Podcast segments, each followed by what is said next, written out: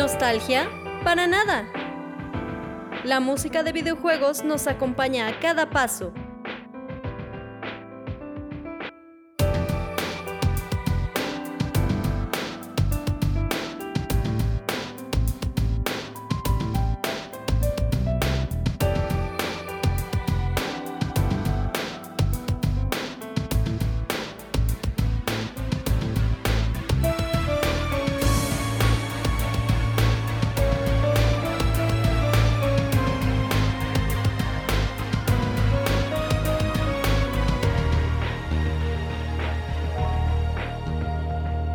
Bienvenido a Mega Mixtape.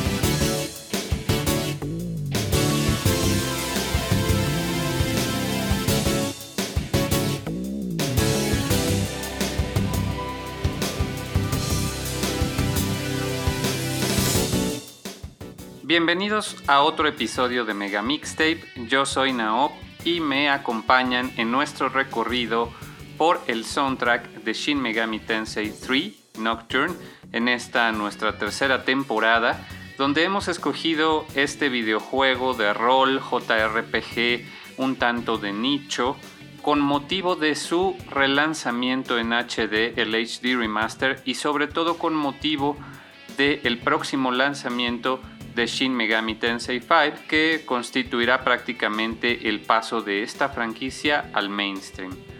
Ya hemos hablado de todo esto, de lo que representa Shin Megami Tensei para mí o para los videojuegos en general, sus orígenes, etc. En esta ocasión ya estamos entrando a, el soundtrack del juego, a la parte eh, medular donde vamos a empezar a escuchar temas muy icónicos asignados a zonas reales de Japón. Con este episodio vamos a estar hablando de dos eh, zonas o dos regiones de Tokio muy específicas. Estoy hablando de Shinjuku y Yoyogi.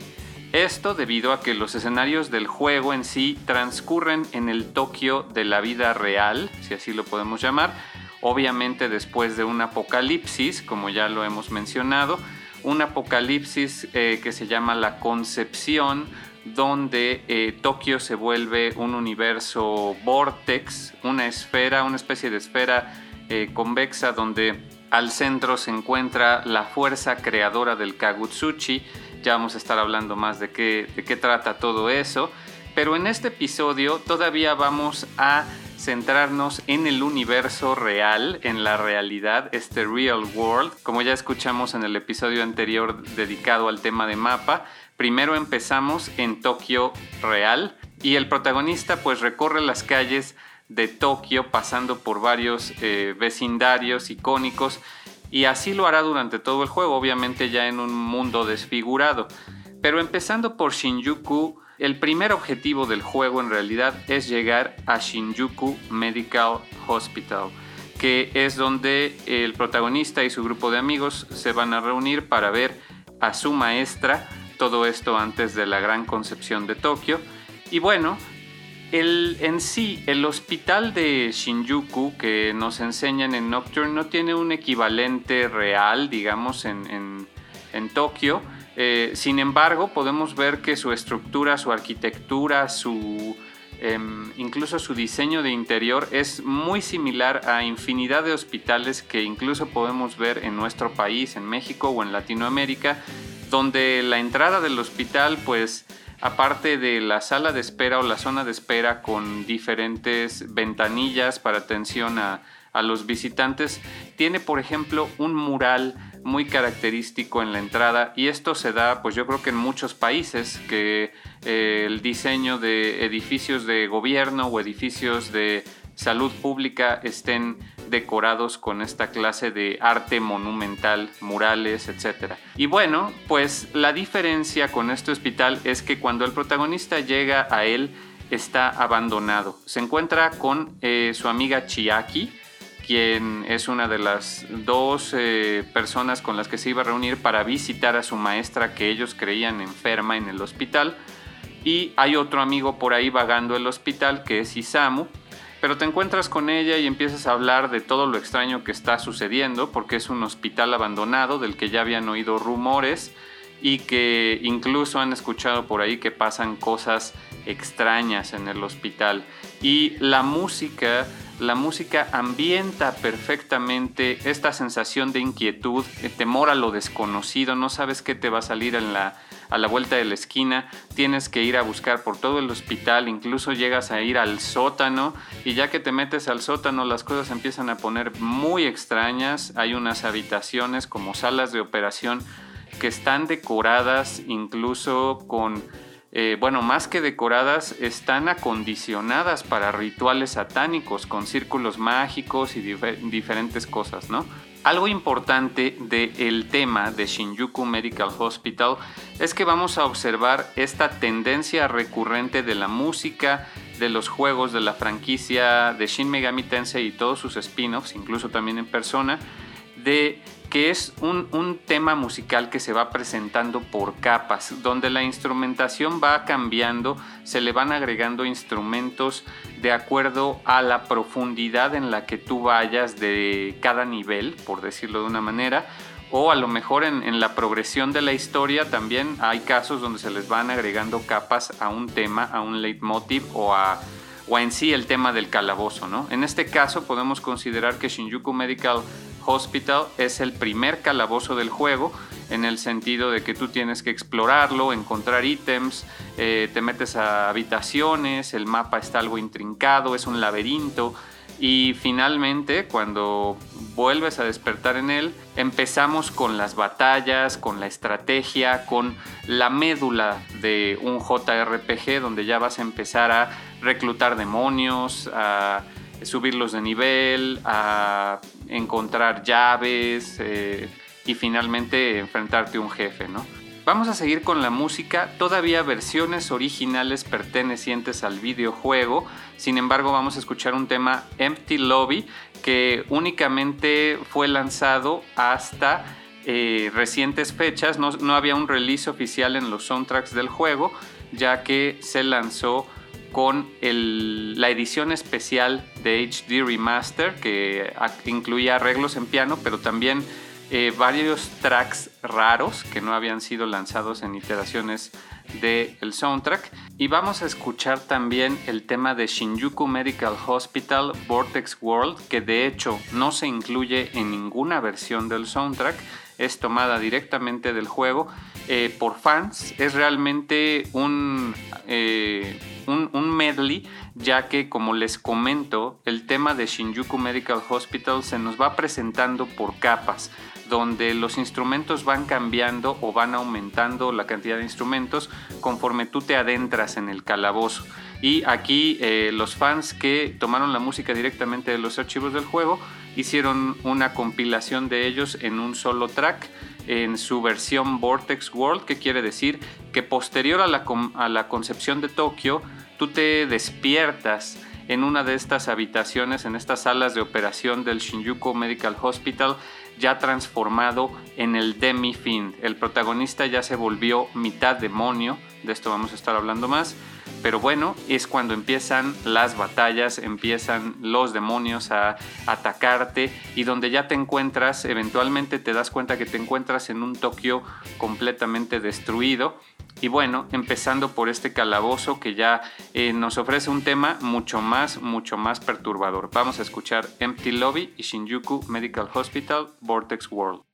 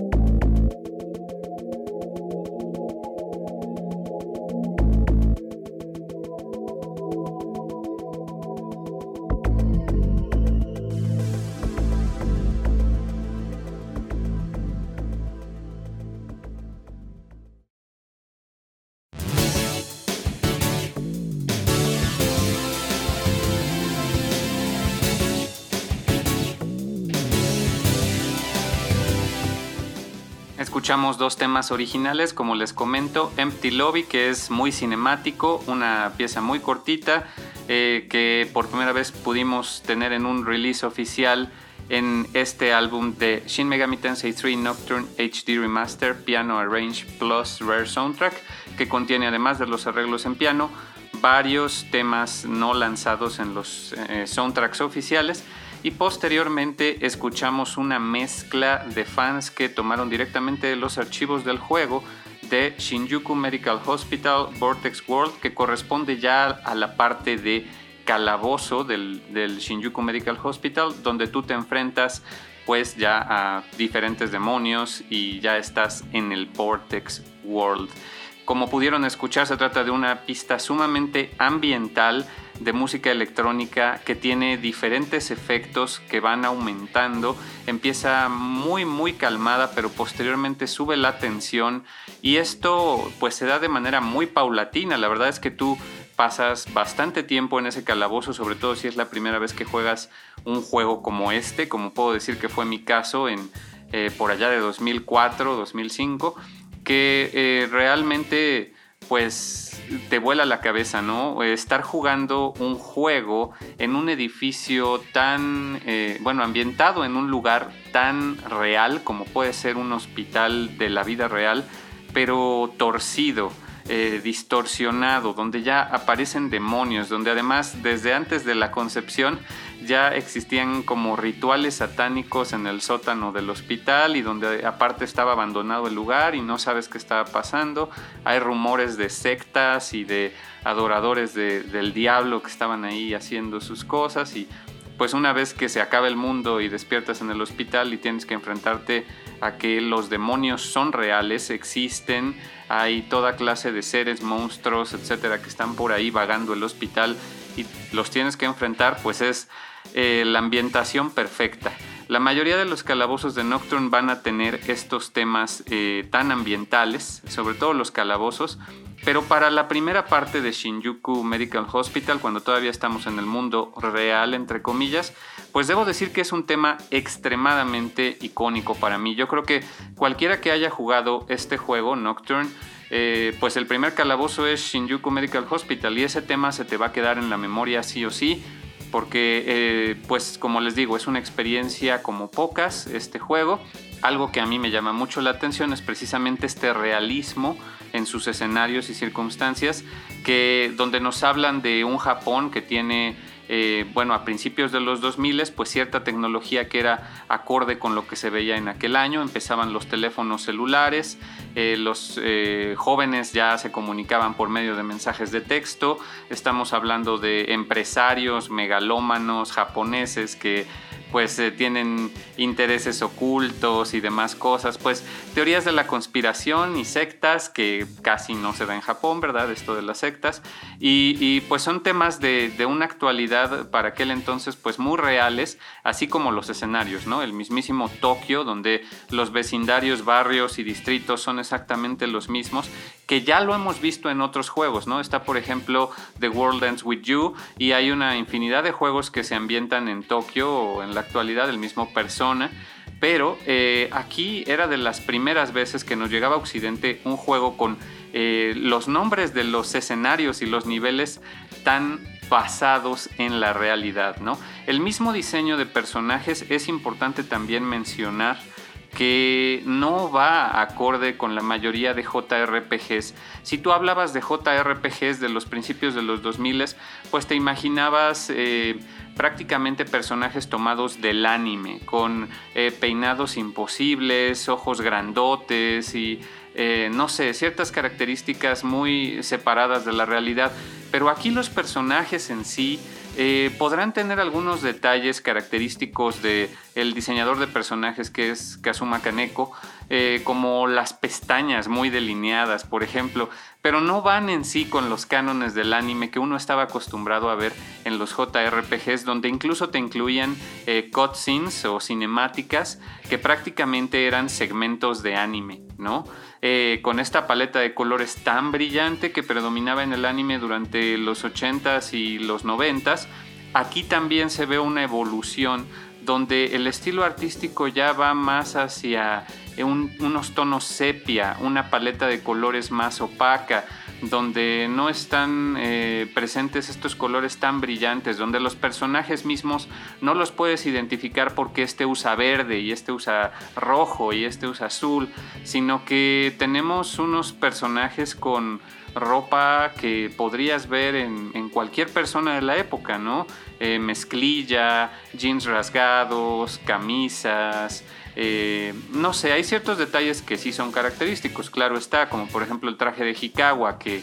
pues tiene un patrón muy estrafalario, pero fuera de ahí, eh, lo que es Yuko, la maestra, em, la misma Chiaki con su vestido o el protagonista antes de transformarse en demonio que está usando simplemente una chamarra, tenis y un pantalón corto, pues es ropa muy común y corriente. El diseño de personajes, la paleta de colores no están diseñados para destacar de una manera que solíamos ver en el anime, ¿no? Esto va a, a ser un tema que vamos a tratar en este episodio. Este estilo artístico lo voy a comparar precisamente con otras obras de anime en su mayoría pero es momento de pasar a escuchar más música, un tema que a mí me encanta, como les digo, el tema de Shinjuku Medical Hospital es de mis favoritos del soundtrack por ser tan icónico y afortunadamente cuenta con un par de arreglos oficiales. Vamos a escuchar el primero titulado simplemente Shinjuku para el videojuego de Shin Megami Tensei 4.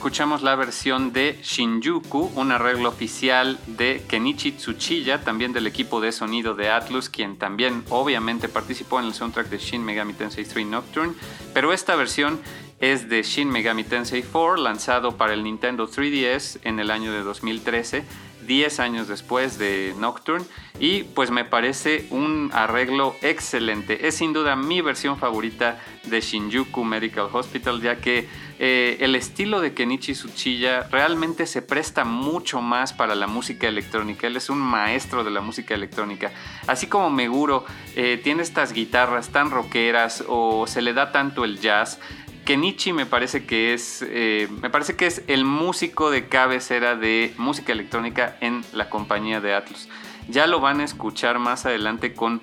algunos temas que, híjole, no puedo esperar a llegar. Por ejemplo, el tema de batalla con los Fins de Kenichi Tsuchiya. La verdad es que es de mis favoritos del soundtrack de Nocturne pero no nos adelantemos. Con este tema de Shinjuku, la verdad es que también se vuela la barda. Como les comento, los temas de, Shinjuku Medical Hospital y de Empty Lobby fueron compuestos por Shoji Meguro, pero notamos su versatilidad, ¿no? Cómo puede ir desde el rock hasta lo ambiental con el,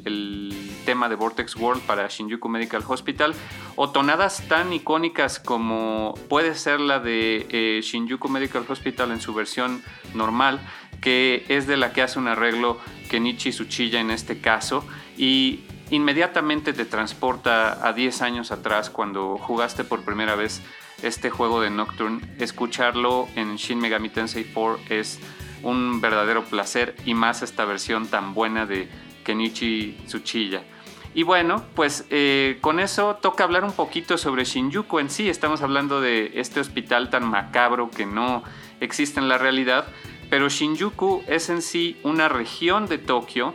de las más importantes, y no es que la más importante, ya que alberga el edificio de gobierno metropolitano de Tokio y tiene la estación de trenes más transitada de todo el mundo. Ni en Nueva York, ni con el Grand Central, ni en ninguna otra parte del mundo tenemos una estación de trenes tan transitada. Es un punto crucial de toda la red de transporte de Tokio y bueno, también es importante mencionar que en sí para la franquicia de Shin Megami Tensei también se ubican en Shinjuku algunas de las otras zonas que veremos ya sea en entregas posteriores o en el mismo Nocturne. Por ejemplo, Ichigaya se encuentra en, Shinjuku, que también es un lugar que, aparece en otros títulos. Y Kabukicho,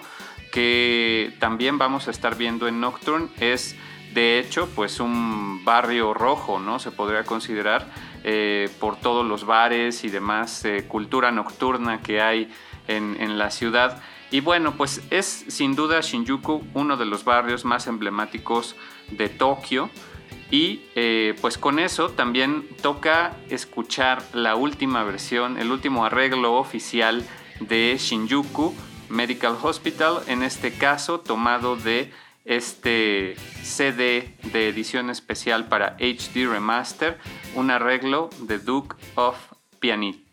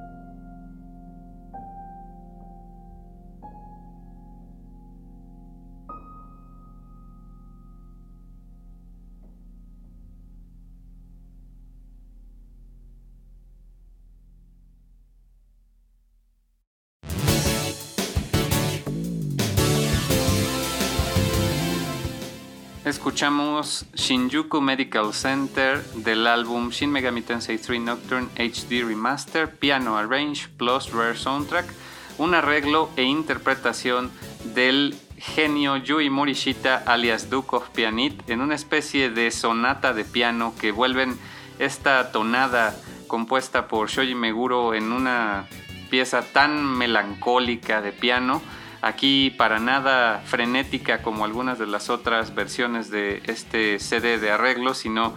ah, una un poco más contemplativa. Y vamos a aprovechar estas notas para pasar a un tema que para mí es de mucho interés. Sin embargo, eh, les voy a dar una probada porque realmente estoy pensando seriamente en hacer una investigación a fondo, profunda sobre este tema hasta ahora no he encontrado mucho material que eh, pues ligue todo este estilo artístico del que les voy a hablar. Se trata de específicamente en el anime japonés, eh, con el cambio de milenio, empezando por ahí de 1998, aunque bien podríamos decir que existen varios eh, animes previos que tienen momentos contemplativos y un cambio de paleta de color, pero Realmente fue hasta Serial Experiments Lane en 1998, esta serie eh, eh, dirigida por Ryotaro Nakamura, que ya falleció, eh, que realmente se empezó a dar un fenómeno en el anime japonés y en la cultura también. Yo pondría a Shin Megami Tensei 3 Nocturne y algunos otros videojuegos quizás en este mismo saco donde eh, se recurría a ciertos aspectos estilísticos y narrativos muy, muy característicos que realmente ya han quedado en el olvido, han quedado en el abandono. Yo estoy dispuesto a apostar que en unos 10 años va a haber un resurgimiento, una nostalgia respecto a esa época de principios del milenio, en los años 2000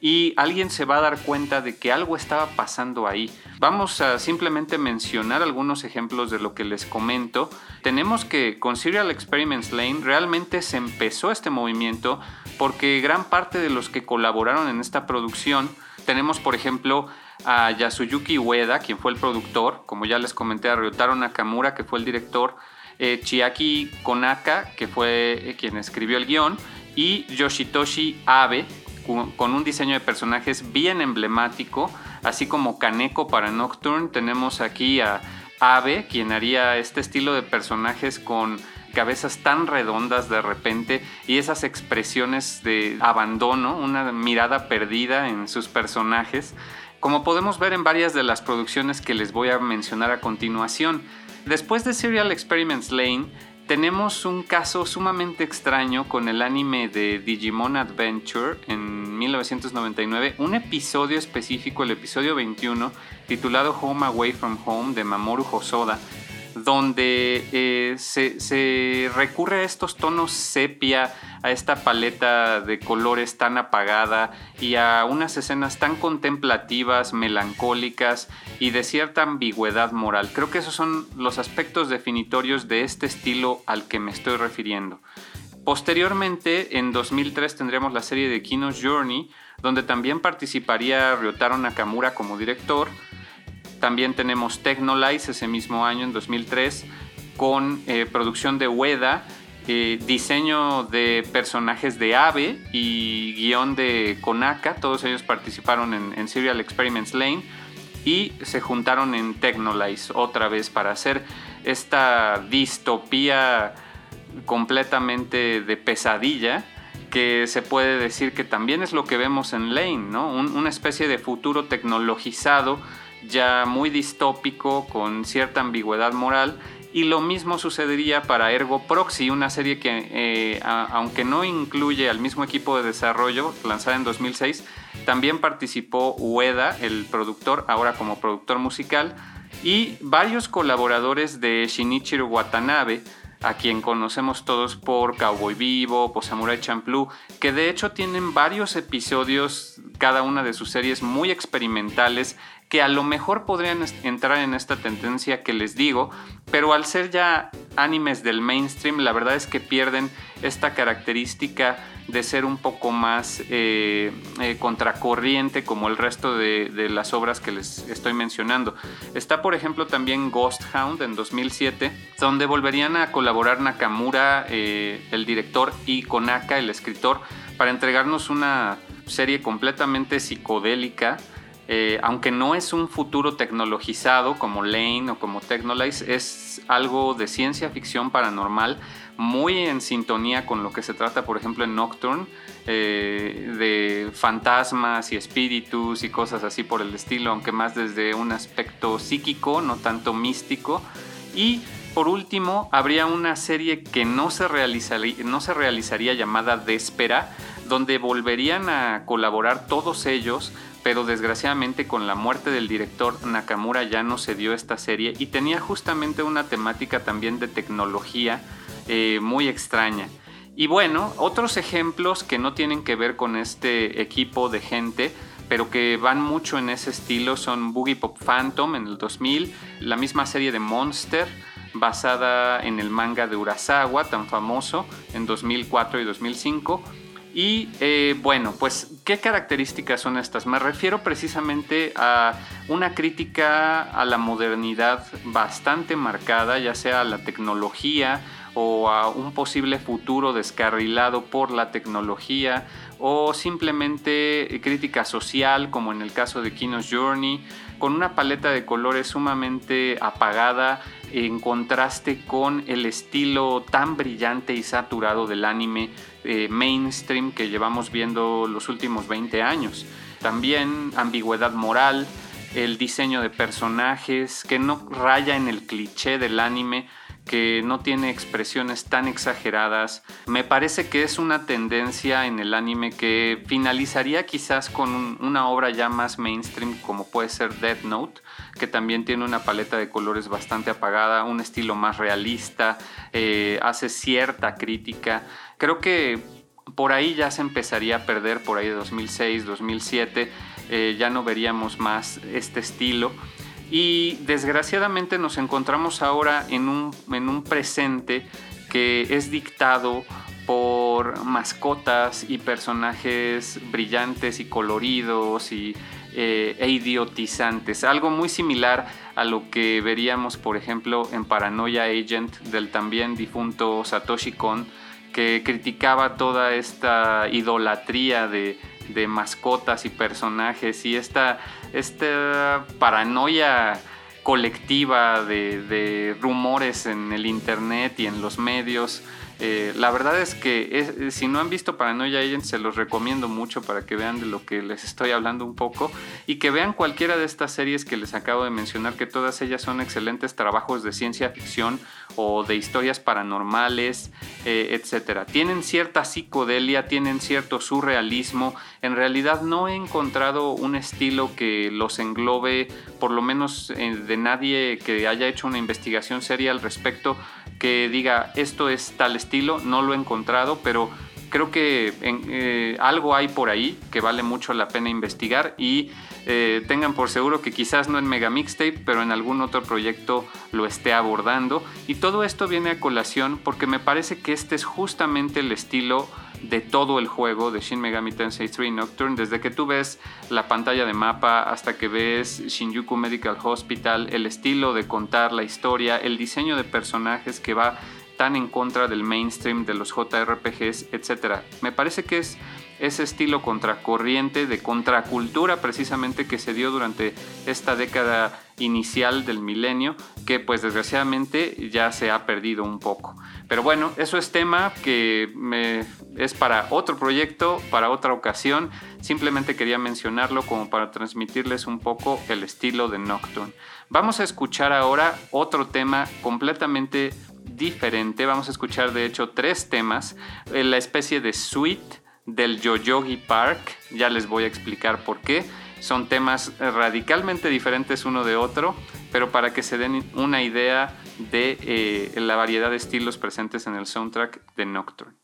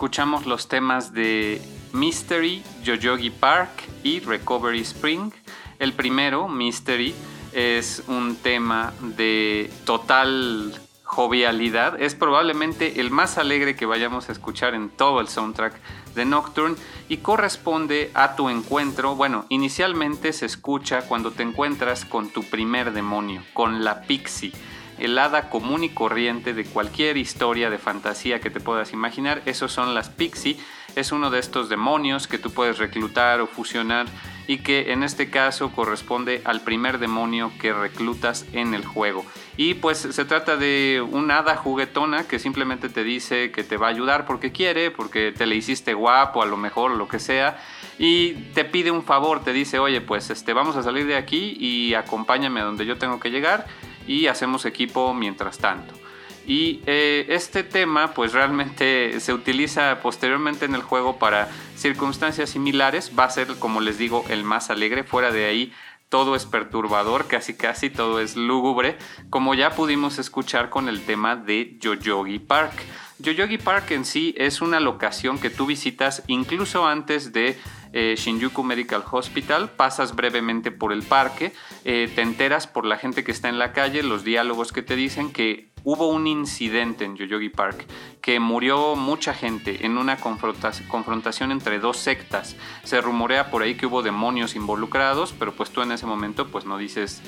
claro, son demonios, sino que simplemente son rumores. Y ahí te topas con Hijiri, quien es un periodista del que también ya vamos a estar hablando más adelante. Pero básicamente no hay música en esta primera instancia de Yoyogi Park en el real world, en el mundo real.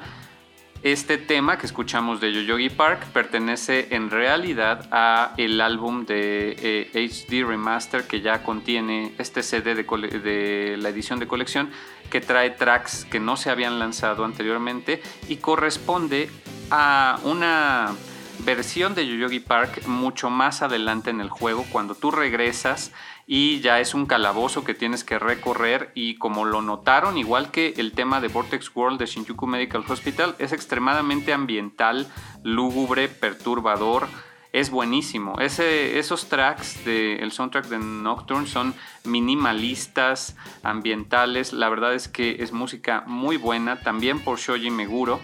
Y finalmente eh, incluí el track de Recovery Spring en este episodio ya que es la primera vez que tú llegas a una de estas eh, habitaciones utilitarias clásicas de cualquier, cualquier RPG o JRPG. Ya saben, la tienda, la iglesia, donde te recuperas, donde te curas o ah, cosas así, ¿no? Si lo quieren ver así, el Pokémon Center, por ejemplo. Eh, en este caso se trata del Recovering Spring, donde hay una entidad, una, una diosa o algo así que te cura, ¿no? te cobra en realidad por curarte, pero pues te cura y es algo a lo que vas a estar entrando durante todo el juego, así como la Catedral de las Sombras, de la que ya vamos a hablar más adelante, la tienda o incluso la joyería. Todas esas instancias utilitarias de, habitaciones que tienen cierta, cierto fin eh, pues más administrativo que de gameplay, eh, corrieron a cargo de otra compositora, ¿no? De Shoji Meguro. Empezando por Recovery Spring, es la primera pista que vamos a escuchar de eh, Toshiko Tasaki, una compositora también del equipo de Atlus, así como Kenichi Tsuchiya, que pues tiene un estilo bastante variado. Van a ver con el tema de tienda un temazo de, de jazz pero aquí en Recovery Spring nos transmite algo completamente oriental, ¿no les parece? Mm, quizás no tan japonés, a lo mejor un poco más chino por la clase de instrumentos que se utilizan. Completamente nos remite a estas películas de cine chino, de artes marciales, por ejemplo. Me parece un tema muy bueno, además muy melancólico, cosa que vamos a ver constantemente en el soundtrack de Nocturne. Y aquí eh, pues se luce con este tema eh, Toshiko. De ella, ¿qué podemos decir? Pues forma parte, bueno, formó parte del equipo de sonido de Atlus. Empezó a trabajar con ellos casi, casi al mismo tiempo que Shoji Meguro, por allá de 1996 y trabajó en, el spin-off de Devil Summoner directamente con Tsukasa Masuko, el compositor original de la saga de Shin Megami Tensei para el Super Nintendo. Y Posteriormente fue directora de sonido incluso para el soundtrack de Persona 2, también trabajó en el de Persona 1 y trabajó como directora de sonido en las dos iteraciones de Persona 2, Innocent Sin y Eternal Punishment y posteriormente dejaría Atlus eh, por ahí de 2007. Eh, se sospecha que ya había dejado Atlus ya que trabajó, se encargó directamente del soundtrack de Touch Detective, un juego del Nintendo 10 muy, muy bonito, la verdad, donde eres una pequeña detective y tienes que utilizar el stylus para descubrir pistas y demás. Y este fue desarrollado por B-Works, aunque fue publicado por Atlus, entonces pues todavía hay cierta conexión ahí con Atlus. Ya posterior a eso, ella pasó a formar parte de la compañía Acquire, trabajando en juegos para móviles como Divine Gate, que solo salió en Japón, y Road to Dragons. Ella se encargó prácticamente de los soundtracks completos de esos videojuegos y pues parece ser que ha seguido activa en la industria como independiente o con esta compañía Acquire que son famosos por los juegos de Tenchu o Way of the Samurai. Y bueno, pues ella es Toshiko Tasaki, ya vamos a estar escuchando más temas de ella esta temporada y toca hablar brevemente de lo que es Yoyogi. Yoyogi es parte del distrito de Shibuya, también uno de los más importantes en Tokio, es un vecindario y eh, pues eh, hay que resaltar que en Yoyogi está el famoso Yoyogi Koen, o uno de los parques más grandes e importantes de Japón, donde incluso se inauguraron unos Juegos Olímpicos, no estos, este, anteriormente otros que hubo en Tokio. Y eh, pues es un parque muy bonito. Yo recuerdo desde que jugué Nocturne por primera vez, me llamaba la atención estos nombres de vecindarios y de lugares en Japón y busqué desde entonces en internet imágenes del Yoyogi Park y siempre he querido visitarlo. Yo espero que algún día en mi vida se me haga ir a Yoyogi Park y visitarlo, así como muchos de los vecindarios de, Tokio. Pero bueno, pues eso es lo que les puedo decir de Yoyogi. Para despedirnos, desgraciadamente ya llegamos al final de este episodio, pero falta escuchar un arreglo oficial de eh, Recovery Spring Desgraciadamente en este episodio no tuvimos eh, remixes de artistas independientes, pero por lo menos tuvimos una probada de diferentes estilos musicales que vamos a ver a lo largo de todo el soundtrack de Nocturne con estos temas de Shinjuku Medical Center y Yoyogi Park, unos temas extremadamente ambientales para los calabozos, unos temas con melodías muy icónicas como puede ser el tema de Shinjuku Medical Center, el normal, y el tema de Mystery, por ejemplo, y también el tema de Recovery Spring, que es extremadamente melancólico y una de las contribuciones de Toshiko Tasaki. Vámonos entonces con un arreglo oficial de Recovery Spring titulado Vitality para un CD especial que se llamó Deluxe Incense Disc, lanzado en 2003, casi al mismo tiempo que el juego, donde se daba precisamente una probada del soundtrack de Nocturne con algunos arreglos del equipo de sonido de Atlus. No se sabe exactamente quién estuvo a cargo de qué arreglo, pero se acredita a Toshiko Tasaki en el álbum, así que pues consideremos que es un arreglo de ella. Pero bueno, este arreglo es un poquito diferente al original, mucho más electrónico una especie de, versión más digerible, si lo quieren ver así, pero también muy bueno. Con este gran arreglo de eh, Recovery Spring y ese gran tema que a mí me encanta, los dejo. Yo soy Naop. No olviden seguir a Mega Mixtape en redes sociales, checar el sitio web también para ver los listados de tracks, de álbums, etc. Y nos vemos en el próximo episodio, ahora sí, con un tema de batalla. Hasta la próxima.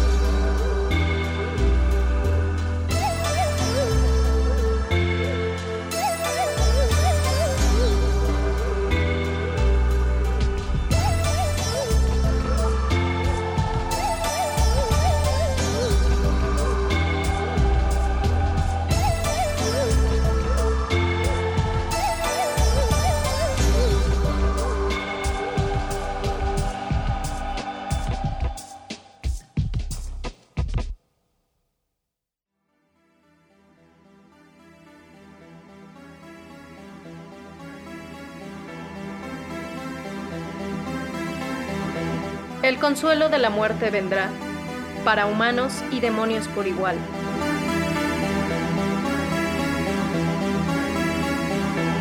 Así lo dicta la gran voluntad.